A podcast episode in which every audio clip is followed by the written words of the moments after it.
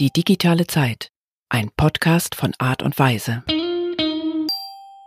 Hallo, ich bin Dirk Beckmann. Ich habe vor 30 Jahren die Digitalagentur Art und Weise gegründet und das ist hier eine weitere Folge von unserem kleinen Podcast, die digitale Zeit. Heute freue ich mich, Fabian Sattler bei mir zu haben, der sich gleich vorstellen wird. Er ist bei uns zuständig für alles, was mit Online-Marketing zu tun hat. Er leitet das Team äh, Kampagne und ähm, ja, Fabian, schön, dass du da bist. Sag mal, wer bist du? Was machst du? Ja, genau. Ich bin Fabian, hast du ja gerade schon gesagt. Ähm, ich kenne Art und Weise eigentlich schon so seit mindestens fünf Jahren, glaube ich, fünf, sechs Jahre. Damals im Studium haben wir uns kennengelernt, im Seminar zum Thema Online-Marketing.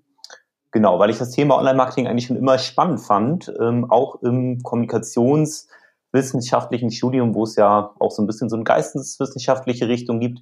Aber ich fand diesen wirtschaftlichen Aspekt und das Marketing eigentlich immer schon interessant und darüber haben wir uns irgendwie kennengelernt. Und genau, dann habe ich ähm, eine Zeit lang bei Art und Weise gearbeitet, als Student zunächst äh, und studentischer Mitarbeiter, Praxissemester, all sowas. Habe mich dann später selbstständig gemacht eine Zeit lang, neben dem Studium auch noch, ähm, anfangs mit einer eigenen kleinen Online-Marketing-Agentur. Und genau, dann haben wir irgendwann wieder sozusagen zueinander gefunden. Und jetzt, äh, ja, wie du schon gesagt hast, bin ich ähm, in der Leitung im Team Kampagnen, Team Online-Marketing beschäftige mich mit, mit Kampagnen auf Facebook, Instagram, LinkedIn, überall dort, wo man die Zielgruppen erreichen kann. Ähm, und auch mit dem Thema Search, sprich Google Ads ähm, und das Thema Suchmaschinenoptimierung. Wie muss man sich das vorstellen, wenn wir jetzt daran denken, dass uns, ähm, ich sag mal hoffentlich, auch ein paar Leute zuhören, die eher nicht so viel Ahnung von dem Thema haben, die sich dafür interessieren. Was macht man, wenn man Online-Marketing macht und so ein Team leitet? Wie, wie, wie sieht das aus? Mhm. Also genau, das hat ähm, ganz viele verschiedene Komponenten, was es auch so spannend und, und vielseitig macht. Ich bin jemand, der auch viel Abwechslung braucht. Insofern äh, ist das auch was, was mich einfach reizt daran ähm, am Online-Marketing an sich. Ich meine, einerseits geht es immer darum, sich natürlich sehr gut auszuke äh, auszukennen mit verschiedenen ähm, Kanälen. Was passiert da überhaupt in den einzelnen Netzwerken? Wo sind zum Beispiel ähm, oder wer sind die Leute, die gerade auf Instagram unterwegs sind oder auf Facebook unterwegs sind? Wie unterscheiden sich diese, diese Menschen in ihren Verhaltensweisen, in ihren soziodemografischen Merkmalen auch? Und wo, wo, in welchen Netzwerken zum Beispiel haben wir welche Targeting-Möglichkeiten? Beispielsweise kann man auf LinkedIn Leute deutlich besser auf Basis ihrer beruflichen Merkmale ansprechen, als es jetzt auf Facebook möglich wäre.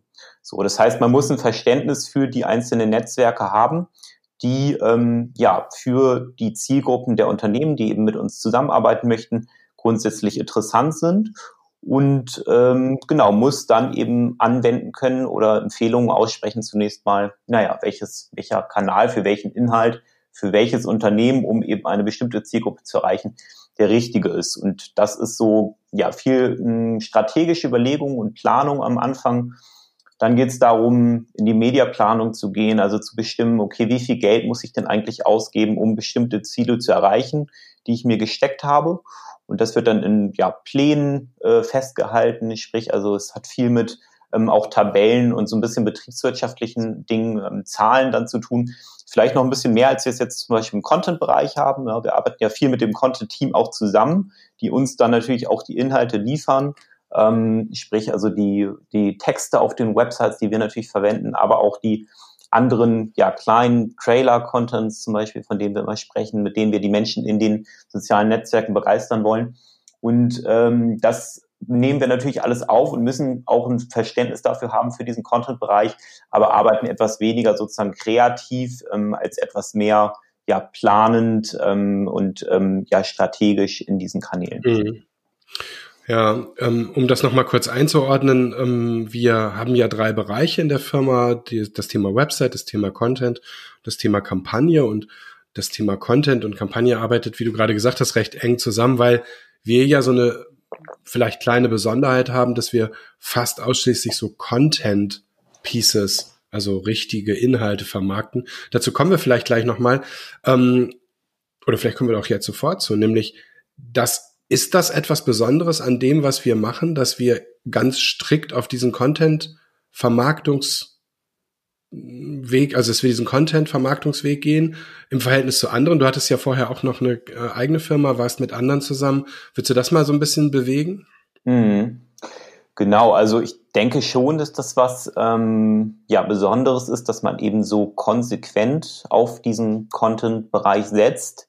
Natürlich auch auf Basis der Erfahrungen und der positiven Erfahrungen, die wir auch in den sozialen Netzwerken damit gemacht haben, weil wir eben gesehen haben, dass beispielsweise die Klickraten eben sehr, sehr gut sind und auch sehr, sehr viel besser sind, als mit einer klassischen Anzeige es überhaupt möglich wäre. Also da waren wir anfangs selber überrascht oder auch ich, ähm, ja, als ich das dann ja mehr und mehr eingesetzt habe, dass man da auch mal, sag ich mal, 15 Prozent Klickrate erreichen kann mit einer Anzeige, ähm, wo man jetzt, wenn man aus der klassischen Werbung kommt oder Werbewelt ähm, und so von Bannern spricht oder so, das natürlich ganz andere Größenordnungen sind, an die man gar nicht so richtig glauben würde. Und ist das immer noch so? Also würdest du sagen, dass es aktuell wirklich auch noch äh, ein Vorteil ist, äh, mit Content zu werben? Ja, absolut. Also das variiert natürlich total, je nach Thema und auch nach Zielgruppe. Da erreicht man jetzt nicht immer so utopisch gute ähm, Klickraten. Manchmal sind es auch nur zwei oder drei Prozent. Ähm, aber auch das ist natürlich, ich sag mal, im Vergleich zu einem, zu Banner oder ähm, anderen Display-Formaten, die man auch einsetzt, ähm, immer noch sehr, sehr gut. Also wenn wir jetzt mal ne, von, nur von dem Beispiel ähm, Facebook reden. Ich meine, viele Leute sagen ja auch, Marketing-Leute sagen auch, okay, klar, Facebook ist ja eigentlich auch nur eine andere Form von Display-Advertising, was du da machst. Also du präsentierst ein, ein bestimmtes ähm, ähm, Werbeformat der, der Zielgruppe, die das eben in ihrem Feed sehen. Aber man sieht dann eben doch, dass sich mehr Leute ähm, dafür interessieren, weil es sich eben natürlicher anfühlt. Und ich sage immer, je natürlicher sich so ein Inhalt ähm, in das Netzwerk und in den Feed der Nutzer einfügt, desto besser funktioniert, funktioniert er eigentlich auch. Und das ist so die Erfahrung, die wir gemacht haben. Deswegen muss man auch immer so ein bisschen gucken, je nach Branche und so, passt das Netzwerk überhaupt zu dem, was ich machen will? Ähm, ja, wenn ich jetzt ein sehr, sag ich mal, schwieriges, erklärungsbedürftiges Produkt habe, zum Beispiel passt das jetzt in Instagram, was ein sehr lifestyleiges ähm, Netzwerk und Medium ist. Ne? Da muss man nur genau überlegen, ähm, in welche, sage ich mal, Sphäre man sich da auch begibt und ob das so gut zu dem passt, was da sonst so an Inhalt ist.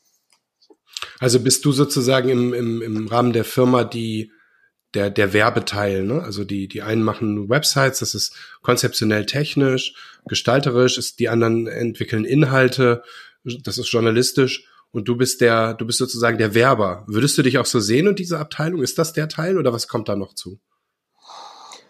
Hm, ja, Werber, genau. Das, das klingt jetzt so, ähm, als ginge es immer nur darum, die Leute, die Le an die Leute auszusenden, was ja jetzt so ein, so ein klassisches Werbungsverständnis wäre. Ne?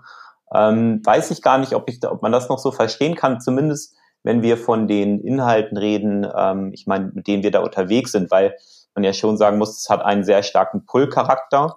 Also wir versuchen den, den Menschen ja eher etwas zu bieten, was, was ihr Interesse weckt.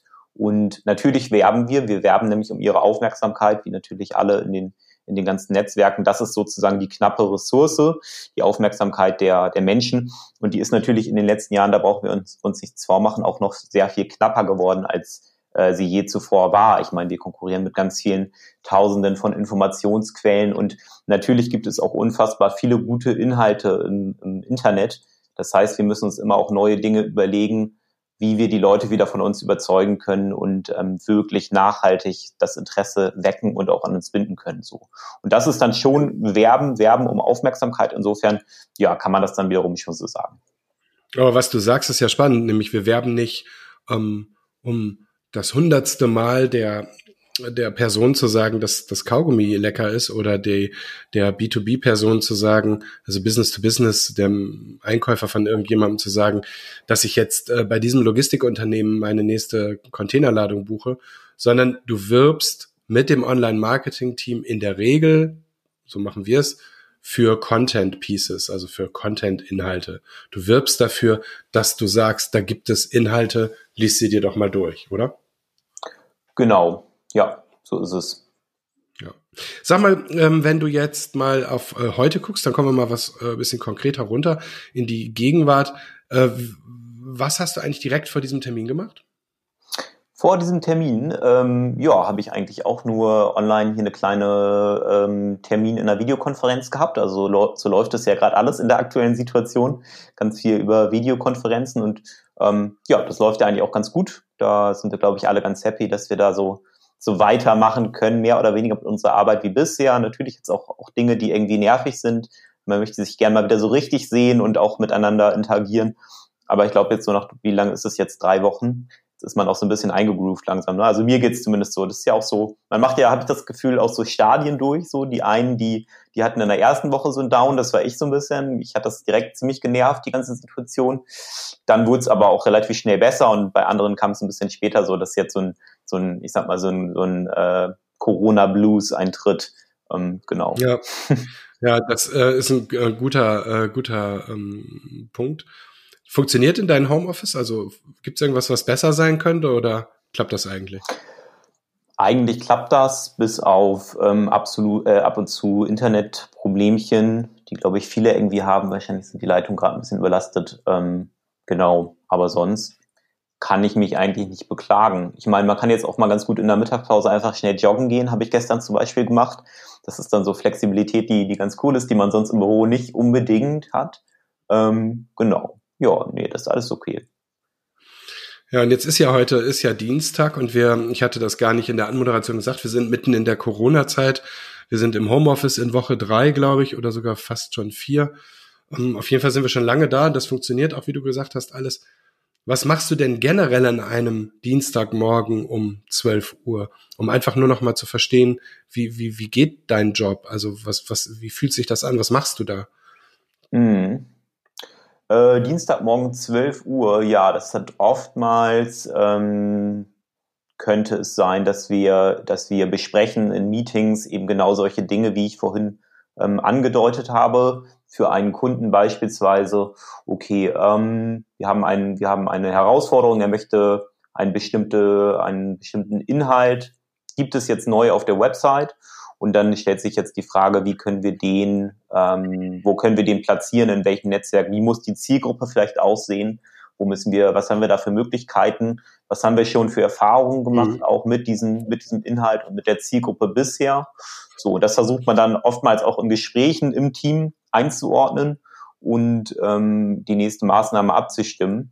Jetzt gerade ist Aber das heißt, ihr sitzt dann, äh, ihr steht um einen Stehtisch oder ihr steht, also es geht, ging mir so ein bisschen darum, auch rauszufinden, mhm. bist du eher so der Meeting-Typ, chattest du mit den Leuten, redest du mit denen am Tisch? So. Also wie, wie geht die Arbeit so ein bisschen?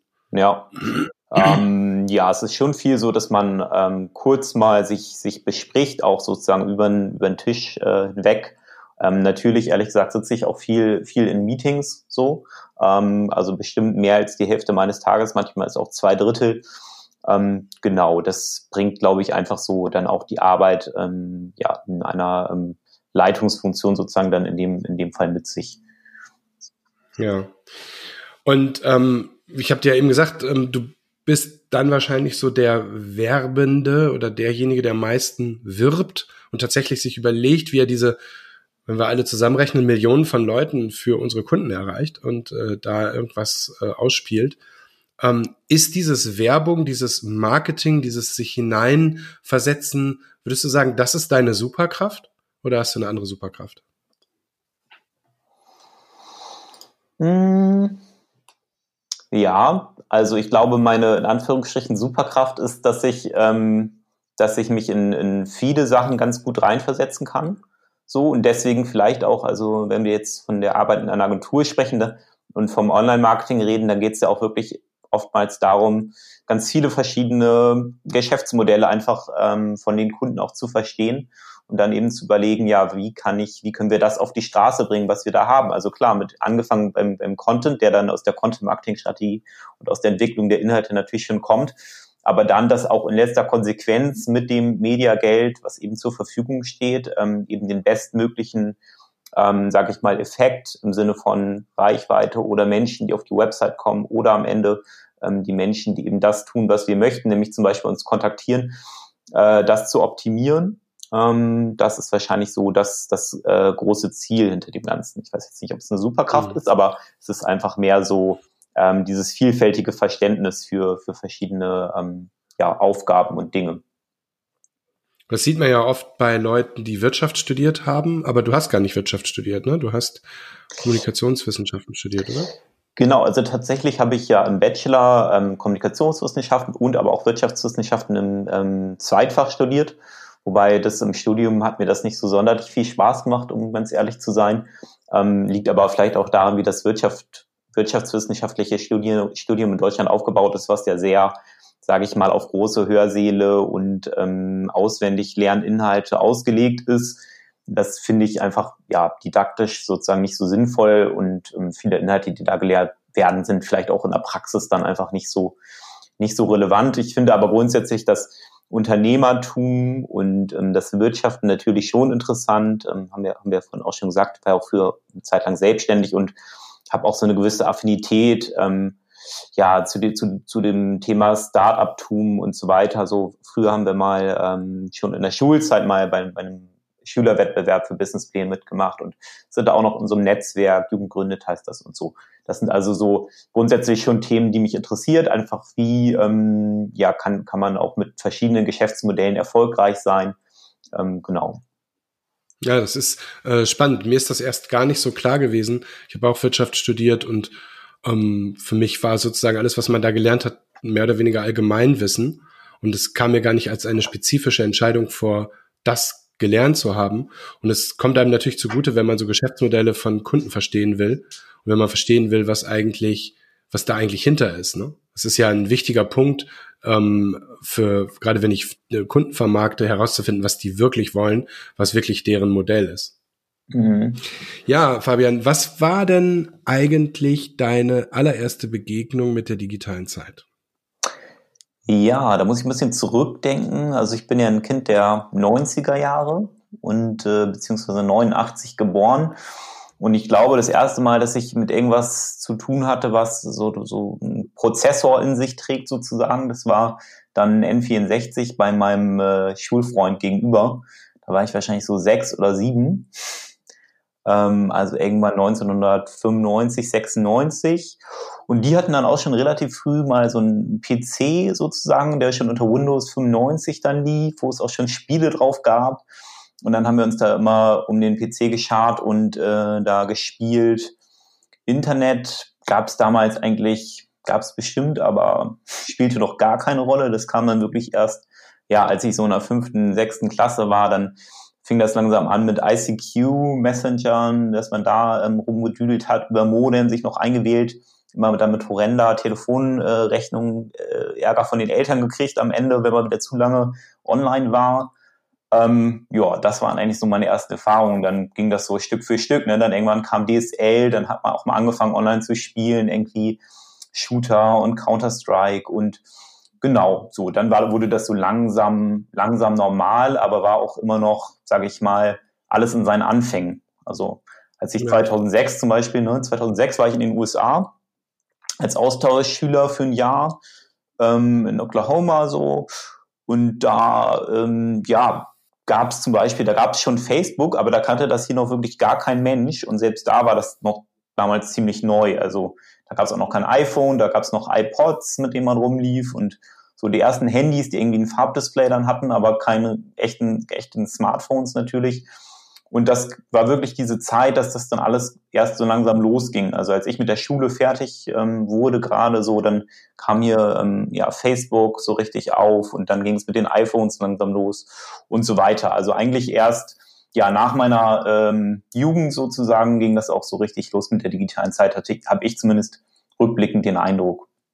Das heißt, die ersten Anfänge waren, waren so, so mehr so Dinge, so, so Gadgets und ähm, aber so das Gefühl, ich bin in einer digitalen Zeit, hattest du dann anscheinend in Oklahoma, wo du, wo du, wo du gemerkt hast, was für ein Unterschied zwischen, zwischen Deutschland und, äh, und den USA schon, schon da war. Ja, so ein bisschen, ne? Wobei man sagen muss, ich meine, da hatte auch damals noch nicht jeder Facebook so. Das, mhm. das hatten so die ersten Early Adopter, sag ich mal, die dann gesagt haben, oh ja, installier dir das mal, dann können wir ähm, in, in Touch bleiben, wenn du wieder sozusagen weg bist. Und man hat natürlich, klar, irgendwie jeden Tag E-Mails geschrieben und so, das war dann irgendwie schon natürlich normal und das gibt's ja auch schon viel länger. Ähm, aber diese ganzen Netzwerke und das Ganze, also außer jetzt ICQ, so diese, diese ähm, frühen äh, Messenger, ähm, war da nicht viel sozusagen. Und ehrlich gesagt habe ich auch eine ganze Zeit lang, selbst dann als ich studiert habe, war mir das auch erstmal gar nicht so super wichtig. Also ich hatte dann zwar irgendwie so ein ganz altes iPhone, das erste noch von, von irgendeinem äh, Nachbarn, der sich das dann mal aus den USA irgendwie bestellt hatte. Ähm, genau, und da lief irgendwie dann WhatsApp drauf. Das war es aber auch so. Für alles andere war das zu langsam. Das konnte, glaube ich, noch nicht mal 3G. Ähm, ja, und das kam dann erst, ich weiß gar nicht mehr wann, also wirklich erst, ähm, ich sag mal, in den letzten ja, sechs bis acht Jahren bis zehn Jahren vielleicht, dass ich das Gefühl habe, dass es so richtig, richtig alles Fahrt aufgenommen, dass die großen, ähm, die großen Massen wirklich jeder mit seinem Smartphone unterwegs ist ne? und äh, eigentlich im Internet ständig etwas tut. Hm. Und äh, weil wir da bei diesen Spielen waren, du hast dann angefangen zu spielen. Was ist denn dein Lieblingsspiel? Mmh, gute Frage. Also auf dem Nintendo 64 damals haben wir so Sachen wie wie Zelda gespielt oder ähm, Super Mario Kart. Ne? Das waren da eigentlich so die Sachen, die man die man gespielt hat. Dann äh, ja heute, ja, also eigentlich spiele ich gar keine Computerspiele mehr großartig, na, obwohl man trifft sich dann schon noch mit Freunden, zum Beispiel ein Jahr, einmal im Jahr fahren wir noch nach Holland mit Freunden und mieten uns da so ein Haus. Und da spielen wir zum Beispiel mal ganz viel so ähm, FIFA, ne, also auf, auf, auf äh, Playstation dann einfach zu viert äh, Fußball spielen. Das macht dann schon richtig Lust. Oder wenn man mal so einen Männerabend hat. Aber jetzt lustigerweise auch wieder durch diese ganze ähm, Krise, dass man halt irgendwie nur noch zu Hause sitzt, habe ich jetzt zum Beispiel mit meinen Jungs, mit meinen alten ähm, ja, Achimer Jungs auch wieder angefangen, äh, Counter-Strike zu spielen online. So, was ich irgendwie wahrscheinlich zehn Jahre nicht gemacht habe oder 15 Jahre. Aber äh, das ist dann einfach eine ganz nette Unterhaltung. Da kannst du dann nebenbei irgendeinen ähm, ja, ähm, Telefon-Call-Anbieter sozusagen auch anschalten und dann äh, nebenbei dich noch unterhalten und dann hat man so ein bisschen soziale Interaktion, obwohl man mhm. zu Hause sitzt. Und dafür ist das auch cool. Ja. Ähm, und weil wir jetzt bei diesen Lieblingsfragen sind, was ist dein Lieblingsgadget? Lieblingsgadget? Oh, ich liebe Gadgets, ehrlich gesagt. Ähm, da müsste ich jetzt mal kurz überlegen, was wirklich mein Lieblingsgadget ist. Also ein cooles Gadget ist sicherlich äh, zum Beispiel ein, ein Rollentrainer fürs Fahrrad, den ich, den wir uns letztes Jahr gekauft haben. Da kann man dann, ich habe irgendwann Rennradfahren angefangen und da kann man so sein Fahrrad einspannen und dann ähm, gibt eine Computersimulation Swift, heißt die, hat vielleicht der eine oder andere auch schon gehört. Und dann kannst du virtuell mit anderen sozusagen online ja, entweder um die Wette fahren oder auch einfach nur ganz gemächlich ähm, durch die Gegend fahren. Und ähm, ja, hast eben. Ohne Windschatten. ja, den gibt's schon. Also wenn du Windschatten fährst, dann brauchst du natürlich weniger Watt, so, ne, die du treten musst. So. Äh, das äh, wirkt sich schon aus, genau. Und wenn du den Berg hochfährst oder so, dann musst du natürlich mehr treten. Also das ist so ein bisschen an die Umgebung dann angepasst und ähm, ja, das, ist ja. ganz, das ist zum Beispiel ganz witzig. Bevor wir gleich nochmal zum Thema Online-Marketing zurückkommen, noch so ein paar Lieblingsfragen. Ähm, was ist dein Lieblingsromanheld oder deine Lieblingsromanheldin? Puh, also ehrlich gesagt bin ich gar nicht so der große ähm, Romanleser. Also ich bin eher so ein, eher tendenziell eher ein Sachbuchleser, wobei wenn wir jetzt äh, bei Romanen sind, dann ja, ist so ein Klassiker, den ich auch natürlich gelesen habe und wo ich, wo, der mich auch sehr gepackt hat, die ganze ähm, Harry Potter ähm, Reihe, aber vor allem auch zum Beispiel der Hobbit. Also der Hobbit, das war eins der wenigen Romane, den ich in, in wenigen, äh, ja fast Stunden möchte ich sagen, also ich glaube innerhalb von zwei Tagen zumindest habe ich dieses Buch da mal durchgelesen, weil es mich so gefesselt hat. Also so manchmal so Fantasy-Geschichten, ähm, genau, wo man so ein bisschen der, der Fantasie freien Lauf lassen kann. Das sind dann eigentlich so meine, meine Sachen, die ich gut finde. Ja. Und wie geht's bei der Lieblingsserie weiter? Bei der Lieblingsserie, mh, hm, ja, also der, im Moment finde ich Haus des Geldes ähm, schon äh, ganz cool weil ich jetzt nicht sagen würde unbedingt, dass die Lieblingsserie ist. Also eine der besten Serien finde ich schon ist nach wie vor, ist jetzt auch eine, eine Klassiker-Antwort vielleicht, aber äh, Breaking Bad finde ich ja über die ganze, wenn man die ganze Serie sich anschaut, so als Gesamtkunstwerk schon sehr stark. Ähm, mhm. Das kann man, glaube ich, so sagen, ja. Und deine Lieblingsmusik? Ähm, ich höre tatsächlich, irgendwann habe ich sie da für mich wiederentdeckt, sozusagen, relativ viel ähm, ja, Oldschool ähm, Hip-Hop, also auch so Sachen wie, sage ich mal, Eminem D12, ähm, ja, also ältere 90er Jahre ähm, Hip-Hop-Sachen. ähm, aber auch neueren äh, britischen Hip-Hop zum Beispiel. Da gibt's äh, einen, einen Künstler, der heißt Dave. Der ist hier noch nicht so populär. Ähm, der macht sehr interessanten, sehr lyrischen ähm, Hip-Hop. Genau, das ist eigentlich so, ja, was ich ganz, was ich ganz gerne höre. Hm. Was machst du am liebsten? Was ist deine Lieblingsbeschäftigung? Hm, gute Frage. Also viele würden jetzt wahrscheinlich von außen sagen, so der macht irgendwie viel Sport. Äh, das stimmt auch. Ich habe irgendwie letztes Jahr den, mal was letztes Jahr, ja letztes Jahr, letztes Jahr den Triathlon für mich entdeckt ähm, und habe vorher auch schon ähm, ganz viele Sportarten ausprobiert. Also es ist wirklich, ich weiß gar nicht, wo ich anfangen soll. Also wirklich von äh, Leichtathletik, Judo, natürlich Fußball ist ein Klassiker, ist Klettern. Ähm, ja, Rennradfahren, Rugby, ich weiß nicht, also ich, wahrscheinlich äh, könnte ich noch fünf weitere aufzählen. Ganz viele verschiedene Sachen, die ich schon ausprobiert habe und habe da auch einen großen Spaß dran, einfach immer mal wieder was Neues zu machen. Also jetzt gerade finde ich Triathlon toll und, und Rennradfahren hat mich wirklich sehr gepackt, weil man, finde ich, viel sieht in kurzer Zeit, so von der, von der Umgebung. Das finde ich cool. Ähm, ich will aber auch nicht ausschließen, dass das in einem Jahr vielleicht, dass ich was Neues entdecke und mir das äh, dann noch mehr Spaß macht. Ja. Äh, letzte Frage aus dieser Rubrik war äh, Lieblingsschriftstellerin oder Lieblingsschriftsteller? Mm, ja, schwierig, kann ich nicht sagen, weil ich habe ja schon gesagt, Romane lese ich gar nicht so viel. Da könnte ich jetzt auch nur so, so klassische Klassiker nennen und deswegen okay. halte ich mich da zurück. Oder hast du so, so ein Sachbuch, was du hier äh, äh in den Podcast halten möchtest?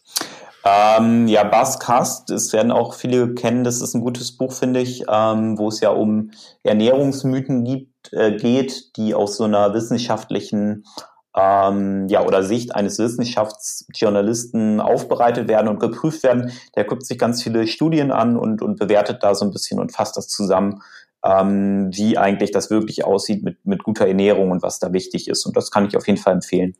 Ja, stimmt. Das ist eine gute, äh, guter Tipp. So, kommen wir noch mal zurück zum Thema Online-Marketing. Mich interessiert eigentlich noch mal von dir zu hören, um was wirklich gut funktioniert im Online-Marketing und was du da so, wo du sagen würdest, so jetzt ist 2020, wir lassen Corona mal kurz links liegen. Das ist das Ding, dafür kann man es nutzen, das, da, dafür macht es Sinn, sich damit zu beschäftigen. Ähm, wir gehen ja raus und, und in verschiedenen Kontexten und sagen, wir sind eine Digitalagentur, eine Werbeagentur, eine Kommunikationsagentur. Und wir sind dieser, dieser werbliche Teil ja eigentlich nur, weil du und dein Team die Dinge nach draußen tragen. Das alles andere wäre auch in irgendeinem Sinne Kommunikation, aber die richtige Werbung, das richtige ähm, ähm, nach draußen gehen, Zielgruppen zu adressieren, das macht ihr. Und jetzt ist meine Frage so mehr so eine Art Stärken-Schwäche-Geschichte. Äh, was funktioniert wirklich richtig gut? Also wo sagst du, ist das Online-Marketing, was du machst, was wir machen, in seiner Mitte? Was ist da das Ding? Ja. Gut, wir haben es ja schon ähm, vorhin so ein bisschen besprochen und was ich immer wichtig finde und das ist auch, finde ich, äh, wahrscheinlich wird es auch in Jahren noch ähm, gültig sein, ist, dass sich ein Inhalt einfach natürlich in, in das Netzwerk einfügen muss, ähm, dem, er, dem wir eben werben. Also das ist ganz klar. Ich muss mir genau angucken, wie funktionieren die einzelnen ähm, Netzwerke, was ist da eigentlich, ähm, wie fühlt sich da etwas an? Und deswegen kann ich auch immer nur allen Unternehmen auch ne, empfehlen, wenn sie überlegen, in einem bestimmten Netzwerk aktiv zu werden, sich das auch einfach mal selber erstmal zu installieren und da mal reinzuschauen und mal ein Gefühl dafür zu kriegen, wie, wie ist überhaupt Instagram, weil Viele sagen dann, ja, ich möchte Werbung auf Instagram machen, aber ähm, wissen eigentlich gar nicht, ähm, wie das aussieht. Und natürlich machen wir da Empfehlungen und ähm, können dieses Gefühl auch vermitteln, aber es ist äh, trotzdem immer empfehlenswert, einfach nochmal selber da so einen Einblick zu kriegen. Und das finde ich ist ein ganz wichtiger Aspekt, also Inhalte produzieren, die sich natürlich in die Netzwerke einfügen. Und jetzt gibt es da natürlich verschiedene Trends, ähm, die in verschiedene Richtungen gehen. Ein, ein großes Thema wird, glaube ich, in den nächsten Jahren ähm, noch werden. Das ist jetzt ein bisschen Glaskugelleserei, aber das ganze Thema, ich sag mal, Mobilgerät füllende Inhalte, auch in Bewegtbildform. Wenn wir mhm. beispielsweise uns TikTok angucken, was ja ein, ein Medium ist, was genauso funktioniert, also wo ich wirklich die ganze Zeit nur formatfüllende Inhalte sehe auf meinem äh, Gerät und die auch dann eben sehr stark ähm, wahrnehme. Das lässt sich dann in dem Moment auch nicht immer sozusagen, da sind wir dann auch an den Grenzen der Messbarkeit, auch im Online-Marketing. Wie gut ähm, haben die Leute sowas wahrgenommen? Aber natürlich kann ich davon ausgehen, wenn ich etwas ganz Formatfüllendes habe, auch Bewegtbild, dass das einen stärkeren, sage ich mal, auch Wahrnehmungseffekt für die Marke zum Beispiel hat, als jetzt nur ein Bild und ähm, ein Text. So, ne? Das sind so Sachen, die man, glaube ich, dann auch beachten kann. Aber das Aber wie stehst du denn, wie ja. stehst du denn im, im, Kontext dieser, dieser Dinge dazu, dass ja vieles von Online-Marketing auf dem Sammeln von Daten basiert mhm. und das ja durch DSGVO und durch die neuen Browser durchaus immer weniger, ich sag mal, möglich wird oder weniger Akzeptanz findet? Ja, genau. Also ich finde grundsätzlich die Entwicklung natürlich gut, dass man sagt, ähm, die müssen die Daten der Nutzer auch ähm, respektieren, also die Privatsphäre. Und wenn jemand sagt, er möchte die Daten nicht, nicht teilen mit uns als Unternehmen, dann ähm, ist das natürlich ein sehr legitimes Anliegen und gut, dass sozusagen die EU dann in diesem Fall ein Auge darauf hat, dass das Unternehmen das auch nicht ähm, ja, zu stark nutzen, einfach diese Daten. Aber es ist natürlich ein Zwiespalt. Auf der anderen Seite helfen uns Daten natürlich auch und ähm, deswegen waren wir lange Zeit so ein bisschen auch am Überlegen, wie wir es jetzt am besten machen. Ähm, gerade unter der Problematik, wenn man sagt, okay, eigentlich ist ein Opt-in auf der Website verpflichtend, wenn ich zum Beispiel Dienste wie Google Analytics einsetze, was machen wir dann? So, und unser ähm, grundsätzliches, ähm, ja, Richtung, die wir da empfehlen, ist eigentlich, okay, man hat schon noch genug Daten, zum Beispiel auf der Website, wenn wir sagen, wir können vielleicht 30, 20, 30, 40, 50 Prozent der Leute noch messen. Das sind noch genug Daten, um zu verstehen, wie ähm, ja, die Menschen mit den Inhalten, die wir auf der Website haben, interagieren, was ihnen gefällt, ähm, wie tief sie scrollen, wo sie hinklicken und so weiter. Also die, ich sag mal, die qualitative Bewertung der Inhalte, was gut funktioniert und was nicht, ähm, auf Basis unseres Contents, das können wir auch noch sehr gut messen und da reichen uns ehrlich gesagt auch Prozentzahlen und da brauchen wir sozusagen nicht in absoluten Größenordnung sozusagen so stark rechnen. Und auf der anderen mhm. Seite gibt es dann sozusagen, wenn es jetzt um diese harten Zahlen geht, man will natürlich auch wissen, okay, was, was kriege ich jetzt für meine Kosten an Reichweite und an Klicks und so weiter. Und da würden wir dann eher empfehlen, äh, sich stärker auf die ähm, Daten zu konzentrieren, die man aus den aus den Netzwerkanbietern eben direkt bekommt. Also beispielsweise, wenn ich eine Anzeige auf Facebook oder auf Instagram oder auf YouTube schalte, dann geben mir diese Dienste ja relativ präzise Auskunft über die Reichweite, über die Impressionen, ähm, über die äh, ja, Anzahl, wie häufig auch ein bestimmter, eine bestimmte Person einen Inhalt gesehen hat und wie häufig natürlich geklickt wurde. Oder auch wie häufig ein Video angesehen wurde, beispielsweise, und wie lang. So, also das sind so, so Werte, die die schon dann sehr genau sind und ähm, wo dann natürlich diese Netzwerke selbst ähm, in der Verantwortung stehen, auch die, die den Datenschutz sozusagen zu respektierende Nutzer ähm, uns diese Daten aber dann freundlicherweise auch zur Verfügung stellen, natürlich anonymisiert und wir daraus auch ähm, bezogen auf diese quantitativen Geschichten, Kosten und so weiter, das genau im Blick haben können. Ja, ähm, das sind im Prinzip Stärken dieser Welt, in der wir sind. Also wir entwickeln gute Inhalte, publizieren die auf der Website und vermarkten die in Suchmaschinen und sozialen Medien. So lautet ja dieser ähm, Satz, den wir irgendwann mal geschrieben haben, um in einem Satz zu sagen, was wir tun. So. Mhm. Ähm, aber was ist denn das Risiko oder was ist die Schwäche? Also wo siehst du, wo siehst du vielleicht ähm, Probleme auf uns oder auf wen auch immer zukommen, wo es, wo es sozusagen eine Grenze oder eine, ja, eine, eine Wand, gegen die man laufen kann im Online-Marketing? Was funktioniert da nicht gut? Einfach mal so ein mhm. Downside. Ähm, naja, also ich glaube, was heißt Downside? Ich glaube, eine große Herausforderung, ohne, sage ich mal, dieses, diese ganzen, den Datenaustausch auch aus verschiedenen Quellen und so zu stark zu betreiben und ähm, im Rahmen des Erlaubten sich zu bewegen, ist sicherlich ähm, die, die Verbindung zwischen zum Beispiel oft, also traditionellem ähm, stationärem Handel, Einzelhandel und dem Online-Geschäft. Ne? Also wie es gibt ja auch Ansätze, dass man sagt, okay, wir versuchen genauer zu messen, wer war jetzt in einem Geschäft und ähm, den dann wieder mit bestimmter Werbung anzusprechen und so weiter. Oder sehr standortbasiert vorzugehen über ähm, App-Targeting, also sozusagen Daten aus Apps, Standortdaten herauszulesen. Es gibt viele Agenturen, die das ähm, sehr stark einsetzen und da auch viel machen. Man bewegt sich da aber schon aus meiner Sicht immer im Rahmen, ja, sozusagen, wenn überhaupt der gesetzlichen Grauzonen im Datenschutz und man muss sich eben sehr genau überlegen, ähm, hält man das für sich selbst als, als ethisch angemessen, weil viele Nutzer sich auch einfach nicht im Klaren darüber sein werden, wie viel Daten bestimmte App-Anbieter beispielsweise einfach übermitteln. Und da finde ich, muss man dann aufpassen im, im Online-Marketing und ähm, da stehen auch die, steht auch die Branche in der Verantwortung, ähm, ja, bestimmte Standards sich zu setzen und äh, da nicht missbräuchlich zu sein, weil genau sonst das immer einfach ähm, auch dazu führt, dass eben da ein Misstrauen entsteht und Nutzer denken, ähm, ja, es wird ganz viel mit ihren Daten gemacht, was, was sie eigentlich ja. wollen. So. Ja. Genau. Du, ähm, wenn wir jetzt zum Ende hin nochmal in die Zukunft schauen, wie sieht die Welt, über die wir jetzt in diesem Podcast zusammen so ein bisschen geredet haben, aus deiner Perspektive in fünf und in 25 Jahren aus? Also was, was kommt aus deiner Sicht auf uns zu? Um, jetzt mal abgesehen von der Corona-Situation, die kann man, glaube ich, im Moment mal außen vor lassen. Mhm. In fünf und 25 Jahren hast du gesagt, ja? Ja, genau.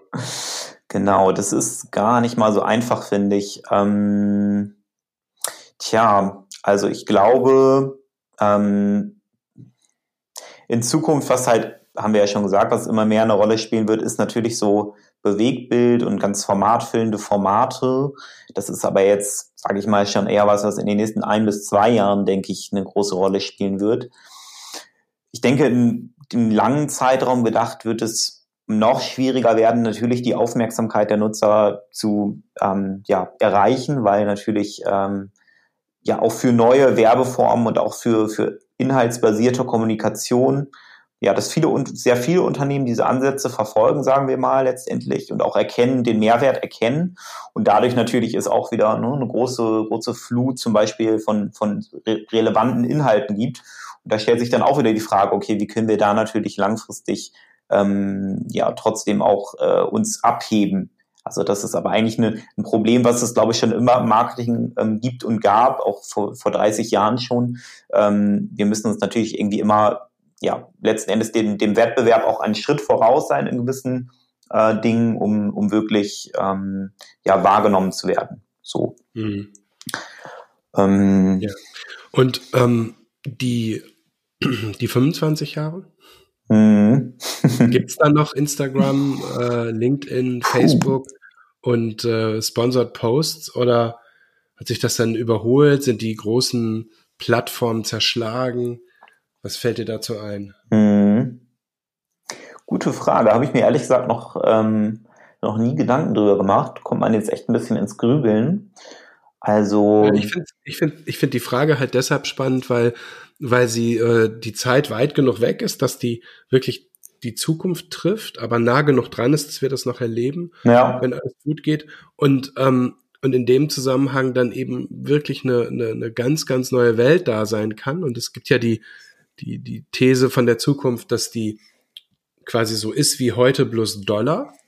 Das ist eine Variante von, von, von Prognose von, von Leuten und von, ja, sogar auch von Zukunftsforschern in Anführungsstrichen. Und dann gibt es die andere These, dass es eine, eine andere Qualität kriegt. Und ich finde es total spannend, darüber nachzudenken, wie könnte diese Qualität sein. Mhm. Ja, also was ich grundsätzlich glaube, ich meine, Beispiel Facebook oder Google, das sind ja jetzt auch Giganten, die schon seit deutlich über 20 Jahren inzwischen ähm, bestehen. Beziehungsweise nicht, nee, Quatsch, nicht über 20 Jahre, das sind eher 10 Jahre bei Facebook. Mhm. Ja, stimmt. Zeitgefühl verloren. Bei Google sind es dann schon fast 20 Jahre, glaube ich. Aber tja, letzten Endes glaube ich, diese Netzwerke in irgendeiner Form werden auch die Zeit überdauern.